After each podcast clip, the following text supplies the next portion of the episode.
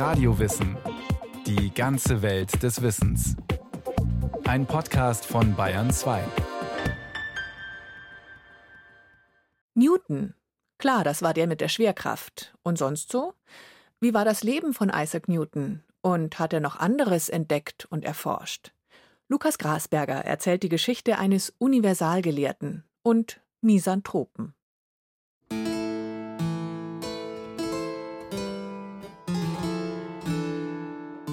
Ich weiß nicht, wie ich der Welt erscheinen mag, aber mir selbst komme ich nur wie ein Bub vor, der am Strand spielt und sich damit vergnügt, ein noch glatteres Kieselsteinchen oder eine noch schönere Muschel als gewöhnlich zu finden, während das große Meer der Wahrheit gänzlich unerforscht vor mir liegt. Sätze, die so bescheiden wie weise klingen. Überliefert sind diese Sätze von Sir Isaac Newton, dem bereits wohlhabenden und anerkannten englischen Naturforscher und Philosophen, am Ende seines Lebens.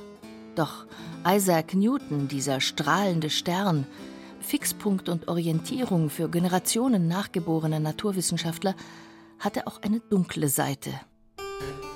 Streitsucht, Egoismus und die Unfähigkeit, Kritik zu ertragen, standen Zeit seines Lebens seiner intellektuellen Brillanz entgegen.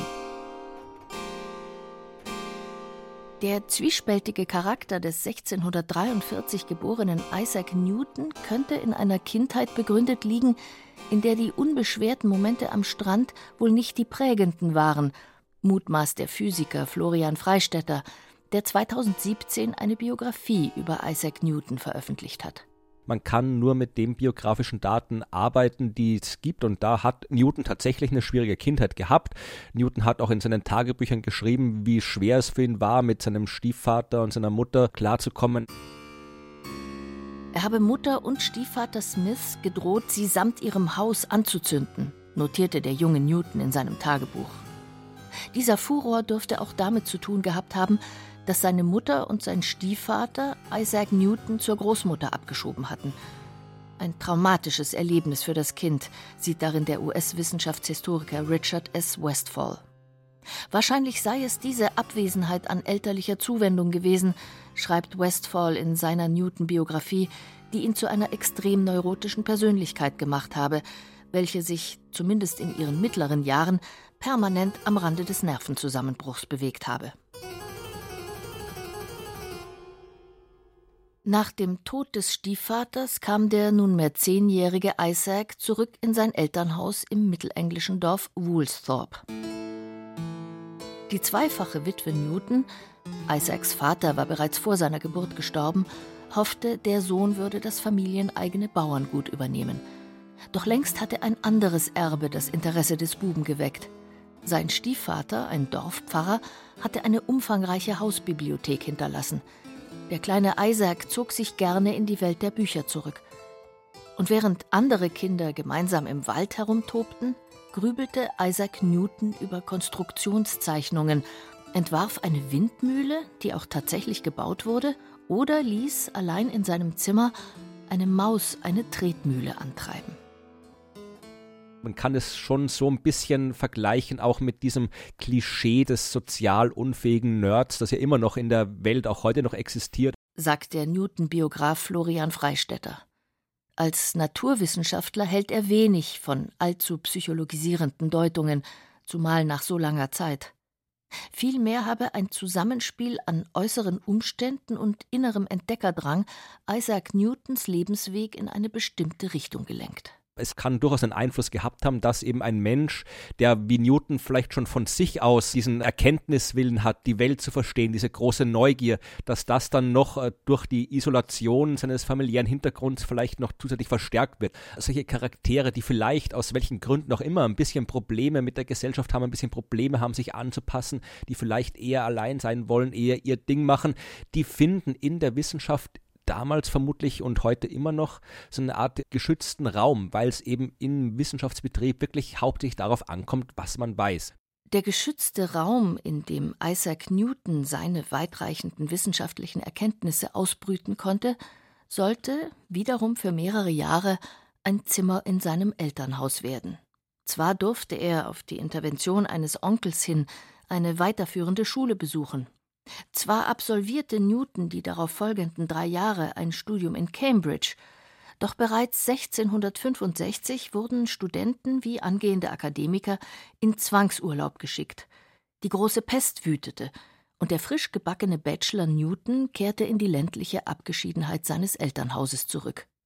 Dort schloss er die Fensterläden, bohrte ein Loch hinein und setzte ein Prisma so in den eindringenden Lichtstrahl, dass die Farben an der gegenüberliegenden Wand erschienen. Es war zuerst eine sehr angenehme Unterhaltung, die lebhaften und kräftigen Farben zu betrachten, die dadurch hervorgebracht wurden. Als ich sie aber nach einiger Zeit sorgfältiger beobachtete, erstaunte ich, dass ihre Form länglich war. Ich hätte erwartet, dass sie kreisförmig wäre. Beim Nachmessen fand ich, dass dieses farbige Bild fünfmal länger war als breit. In mir erwachte das lebhafteste Verlangen, die Ursache dieses enormen Missverhältnisses zu entdecken. Erinnert sich Isaac Newton ein paar Jahre später in seiner neuen Theorie über das Licht und die Farben. Die Abhandlung enthält die Beweisführung, dass das weiße Licht, anders als bis dahin vermutet, aus einer Mischung von farbigem Licht besteht. Diese Erkenntnisse aus der Optik sollten später in Newtons gleichnamiges Hauptwerk zu diesem Thema einfließen. Besonders umstritten darin war die sogenannte Teilchentheorie, erklärt der Münchner Physikprofessor Thomas Udem. Newton war der Meinung, dass Licht aus Teilchen besteht. Er hat die Korpuskeln genannt und hat auch zum ersten Mal erklärt, dass äh, weißes Licht zusammengesetzt ist aus farbigem Licht. Und er hat sich das so erklärt, dass es einfach verschiedene große Korpuskeln gibt, die zu verschiedenen Farben gehören. Und das Gegenprogramm sozusagen äh, zu dieser Theorie war die Wellentheorie. Also einige Leute haben geglaubt, dass Licht aus Wellen besteht und nicht aus Teilchen, die durch die Gegend fliegen. Und das war quasi so ein 200, 300 Jahre langer Disput. Nicht hinreichend erklären konnte Isaac Newton mit seiner Teilchentheorie, dass sich zwei Lichtquellen unter bestimmten Bedingungen gegenseitig auslöschen oder dass sich Licht in zwei Strahlen unterschiedlicher Polarisation aufspalten kann. Dies gelang erst dem englischen Augenarzt und Physiker Thomas Young. Aufgrund seiner Erkenntnisse setzte sich erst nach 1800 die Sichtweise durch, dass das Licht aus Wellen bestehe. Es hat noch sehr lange gedauert, bis sich dann wirklich die Wellentheorie über den Newton hinweggesetzt hat und äh, sehr stark etabliert hat. Der Grund war einfach Newtons unglaubliche Autorität. Welle oder doch Teilchen?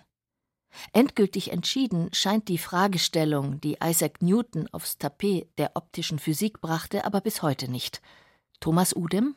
Ironischerweise muss man sagen, dass die Quantentheorie das wieder umgeworfen hat. Und die Quantentheorie beschreibt jetzt das Licht quasi aus so einem Hybrid. Das ist gleichzeitig eine Welle und ein Teilchen. Also man hat quasi einen Kompromiss gefunden. Zu Kompromissen war Isaac Newton seinerzeit nicht bereit. Er ging seinem Erkenntnisdrang nach, koste es, was es wolle, auch um den Preis der eigenen Gesundheit, sagt der Buchautor Florian Freistetter jedes Mittel war Newton recht, um mehr über die Welt herauszufinden. Er war rücksichtslos dabei gegen andere, er war aber genauso rücksichtslos gegen sich selbst. Er hat eben auch vor Selbstversuchen nicht zurückgeschreckt. Ja, also eine seiner Dinge, die er herausfinden wollte, war zu wissen, wie das Auge funktioniert. Und Newton hat die Frage interessiert, was passiert, wenn der Augapfel sich verformt? Wie ändert das den Sinneseindruck? Das wusste man nicht. Newton wollte es wissen, also hat er es einfach ausprobiert. Mit einem Versuch, dessen Imitation man nicht empfehlen kann. Aber er zeigt beispielhaft, wie Newtons Erkenntnisdrang jegliche natürliche Vorsicht, Furcht und Panik überlagert. Und zwar, indem er sich so eine dicke, stumpfe Nadel am Augapfel vorbei äh, ins Auge gestochen hat und dann von hinten mit dieser Nadel gegen seinen Augapfel gedrückt hat, um zu sehen, was passiert. Es erschienen einige weiße, dunkle, farbige Kreise, die am deutlichsten waren, wenn ich mein Auge weiter mit der Haarnadelspitze rieb. Wenn ich hingegen Auge und Haarnadel stillhielt, aber weiter auf das Auge drückte, verblassten die Kreise und verschwanden oft, bis ich Auge oder Haarnadel wieder bewegte. Trotz der Hartnäckigkeit dabei, Dinge experimentell zu erkunden, verlor sich Isaac Newton nie in Details, behielt stets den großen Zusammenhang im Blick. Hier ein theoretisches Problem, dort die praktische Lösung. Für Newton zwei Seiten derselben Medaille. So wurden zu seiner Zeit Teleskope zur Betrachtung von Sternen populär.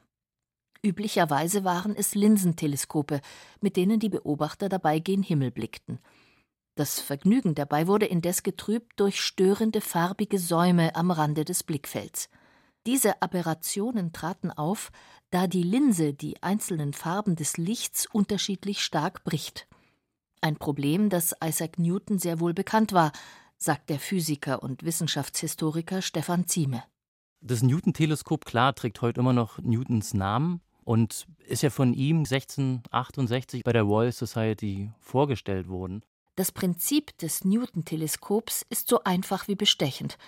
Das Licht wird durch zwei Spiegel durch den Tubus, die Röhre des Teleskops, gelenkt.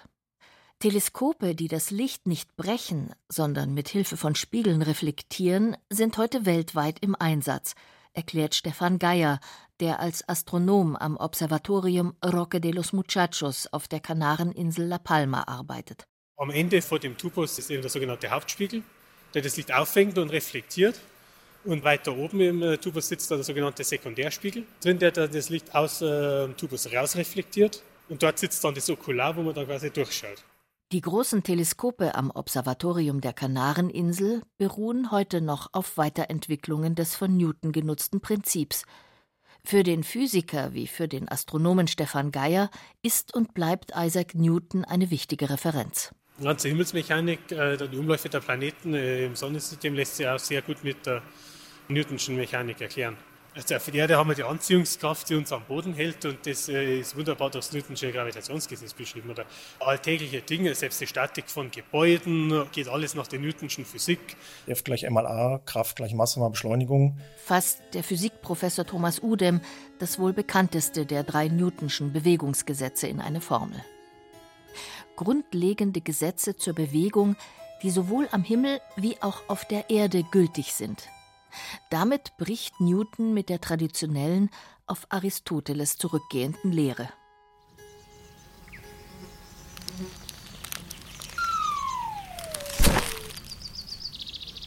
Damals war es durchaus noch äh, normal, sich vorzustellen, es gibt halt Kräfte, Physikgesetze, die auf der Erde wirken. Es gibt andere Kräfte, andere Gesetze, die im Himmel wirken und die haben jetzt erstmal nichts miteinander zu tun.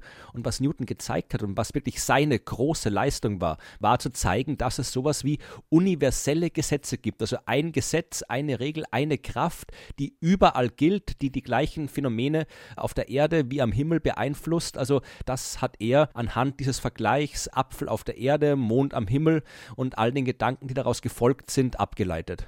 Da ist er endlich, der mythenumrankte Apfel, dessen Fall vom Baum Isaac Newton auf die Erdanziehungskraft gebracht haben soll. Newton selbst nährte diese Legende, indem er dem Autoren seiner Memoiren, William Stukely, von der inspirierenden Kraft der Obstbäume im Garten erzählte. Dass Newton mit dem Apfel quasi der Erkenntnisblitz getroffen hat, diese populäre Variante der Geschichte hält Florian Freistetter für Unsinn. Auf seiner Professur für Mathematik, die Isaac Newton 1669 in Cambridge antrat, habe er seine Theorie zur Gravitation über Jahre hinweg entwickelt. Die Anekdote vom Apfel nährt außerdem das Bild vom genialischen Wissenschaftler, der allein in seiner Kammer oder der Einsamkeit der Natur zu seinen Erkenntnissen gelangt. Auch das ist falsch sagt der Wissenschaftshistoriker Stefan Zieme. Er beschäftigt sich an der Berliner Humboldt-Universität mit der Kultur- und Wissensgeschichte von Astronomie, Mathematik und Physik. Newton hatte gleichsam ein globales Informationsnetzwerk, erklärt Stefan Zieme. Alle haben eine Abhängigkeit und bewegen sich in einem Netz von Personen. Das heißt, das sieht man auch in der Principia.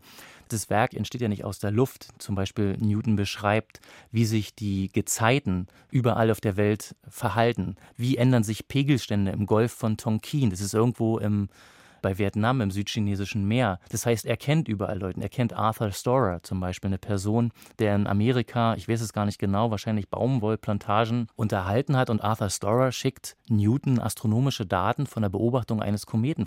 Die braucht er ja auch für seine Wissenschaft, für seine Naturphilosophie, um damit Erklärungen in seinem mathematischen Kosmos zu finden. Das heißt, die Daten können ihm nur zur Verfügung stehen, weil es natürlich auch ein expansorisches Verhalten des British Empires gibt. Um an Messwerte für die Principia zu gelangen, an Daten, die sein Hauptwerk über die mathematischen Grundlagen der Naturphilosophie untermauern, ging Isaac Newton absolut skrupellos vor. Seinem Kollegen Robert Hooke, der ihn in der Frage der Planetenbewegung erst auf die richtige Spur brachte, verweigerte Newton jede Anerkennung. Noch schlimmer erging es John Flamsteed, ebenfalls wissenschaftlicher Mitarbeiter Isaac Newtons in Sachen Mechanik. Der Hofastronom Flamsteed beobachtete, im Gegensatz zum Theoretiker Newton, ständig die Sterne und führte darüber akribisch Buch. Ein wahrer Schatz an Daten, auf die Newton sofort und umfassend zugreifen wollte und Flamsteed wollte die ihm aber nicht direkt geben. Und Newton hat das aber nicht akzeptiert, der wollte die Daten sofort haben. Der hat gesagt, Flamsteed, du hörst auf mit dem, was du jetzt machst, du beobachtest für mich, du gibst dir meine Daten, weil die brauche ich und alles andere ist mir egal. Newton hat sich äh, mit seinen Kontakten, die er zum Königshof gehabt hat, zu so einer Art Oberaufseher der Sternwarte ernennen lassen, hat dann Flamsteed äh, unter Androhung der Verhaftung wegen Landesverrates gezwungen, mehr oder weniger seine Daten rauszugeben, hat Daten auch geklaut gebaut. Im Wesentlichen läuft es darauf hinaus, dass Newton das Lebenswerk von Flamsteed, diesen Katalog, ruiniert hat. Bekannter als der Streit mit Flamsteed ist die Auseinandersetzung Isaac Newtons mit dem deutschen Mathematiker und Philosophen Gottfried Wilhelm Leibniz. Diese sollte als Prioritätsstreit in die Wissenschaftsgeschichte eingehen. Ich denke, es wäre ein lächerliches Schauspiel, wenn Gelehrte, die höhere Grundsätze vertreten als andere Menschen, sich wie Fischweiber gegenseitig beschimpften. Schrieb Gottfried Wilhelm Leibniz im Jahr 1700, der Nachstellungen durch Newton bereits überdrüssig. Wer hat nun die mathematische Methode der Infinitesimalrechnung wirklich erfunden? Eine Methode, mit der man zum Beispiel Flächeninhalte oder Volumeninhalte mathematisch exakt berechnen kann, auch wenn die Umrandung oder Oberfläche beliebig komplex ist. Ebenso kann man mit dieser Methode die Krümmung oder Neigung beliebig komplexer Oberflächen exakt berechnen. Für Isaac Newton war dieses Verfahren mehr als graue Theorie, es war sein wissenschaftliches Handwerkszeug. Für die Newtonsche Mechanik ist die Infinitesimalrechnung quasi äh, maßgebend. Also ohne die kann man eigentlich diese Theorien gar nicht aufstellen. Das heißt, er musste quasi erst seine Mathematik erfinden, bevor er seine Theorien machen konnte. Mehrere Jahrzehnte tüftelte Isaac Newton an der Infinitesimalrechnung, seiner dritten großen Theorie, neben derjenigen des Lichts und der Gravitationstheorie. Während sein Widersacher Leibniz die Überlegungen zum sogenannten Kalkulus bereits im Jahr 1684 veröffentlichte, hielt Newton seine Erkenntnisse unter Verschluss erst später, als Newton dann schon wirklich äh, sehr berühmt war, Präsident der Royal Society in England, also wirklich ein einflussreicher Mann war, erst dann hat Newton diesen äh, Prioritätenstreit wieder aufflammen lassen, hat Leibniz beschuldigt, er hätte von ihm plagiiert, er hätte abgeschrieben. Selbst als Leibniz schon tot war, hat Newton dann noch Veröffentlichungen geschrieben und quasi nochmal auf den toten Leibniz nochmal nachgetreten. Seit heute wissen wir, Newton war der Erste, der es rausgefunden hat, aber Leibniz war der, der diese Mathematik auf eine Art Art und Weise formuliert hat, die wirklich praktisch war. Also wenn wir heute Infinitesimalrechnung betreiben, dann tun wir es so, wie Leibniz das damals entwickelt hat. Newtons Methode war auch nicht so leicht anwendbar, weil Newton sich eben keine Gedanken über Öffentlichkeitsarbeit, über die Wirkung, die Einsatzfähigkeit seiner Arbeit gemacht hat. Isaac Newton formulierte sogar absichtlich kompliziert, um sich nur mit echten Kennern der Materie auseinandersetzen zu müssen. Kritik womöglich aus unberufenem Munde, fasste Newton als Beleidigung auf. Diskussionen mit Laien galten ihm als verschwendete Lebenszeit. Der Berliner Physiker Stefan Zieme konstatiert, dass Newton oftmals nicht daran interessiert war, minutiös alle seine Dinge zu erklären und sich in Debatten zu äußern, sondern eher diese Zeit für sich allein haben wollte, vermutlich auch, auch um andere Interessen zu verfolgen, um alchemische Experimente zu machen. Naturforscher wie Newton gelangten zwar nach und nach an mehr Wissen, wie und warum sich Dinge bewegen, woraus aber diese Dinge genau bestanden, lag für sie weitgehend im Dunkeln. Wie andere Wissenschaftler bediente sich auch Newton noch der Alchemie, um den Stein der Weisen zu finden, der normales Metall in Gold verwandeln könnte. Vielleicht fühlte er sich deswegen 1695 bemüßigt, dem englischen Königshaus einen Rat zu übersenden, wie die Münzen des Empire fälschungssicher produziert werden können. Im Jahr darauf wurde Isaac Newton, wohl mit Hilfe von Beziehungen, zum Chef der Münzprägeanstalt ernannt. Doch statt sich auf diesem lukrativen Posten einen gemütlichen Lebensabend zu gönnen, peitschte er eine komplette Neuprägung der britischen Währung durch. Isaac Newton konnte auch in diesem Amt, das er bis zu seinem Tod innehatte, nicht aus seiner Haut. Dies zeigte sich besonders bei seiner Jagd auf die berüchtigten Falschmünzer. Er hat da wirklich äh, alles getan, hat tagelang äh, Leute verhört und am Ende, ja, die Menschen damals, die sind zum Tode verurteilt worden. Natürlich haben viele dann Newton auch äh, Petitionen geschrieben, Briefe geschrieben, ob man sie vielleicht nicht doch verschonen kann, was Newton aber komplett egal war. Also auch da war er so hartnäckig und rücksichtslos, wie es in seiner wissenschaftlichen Arbeit war. Von seinen Pflichten als Professor war Isaac Newton bereits 1701 zurückgetreten. Die wissenschaftliche Tätigkeit stellte er aber keineswegs ein. Newton wirkte bis zu seinem Tod im Jahr 1727 als Präsident der Wissenschaftlervereinigung Royal Society. Das herrschaftliche Haus, das er in London bewohnte, beherbergte ein kleines Observatorium. Dort widmet sich der so unverträgliche wie tief religiöse Einzelgänger, der nie geheiratet hat, weiter seinen Studien und wachte akribisch über sein wissenschaftliches Erbe. Newtons Vermächtnis für die Nachwelt ist umfangreich und zum großen Teil immer noch für Forscher wie Praktiker relevant. Die Beschreibung der Schwerkraft, die neue Theorie des Lichts, die Entwicklung des Spiegelteleskops, wie wir es heute kennen.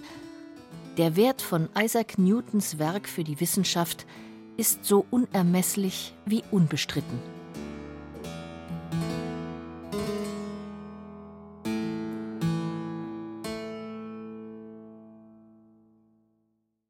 Isaac Newton Genie, Gelehrter, Wissenschaftler von Lukas Grasberger es sprachen Irina Wanka, Carsten Fabian und Stefan Merki.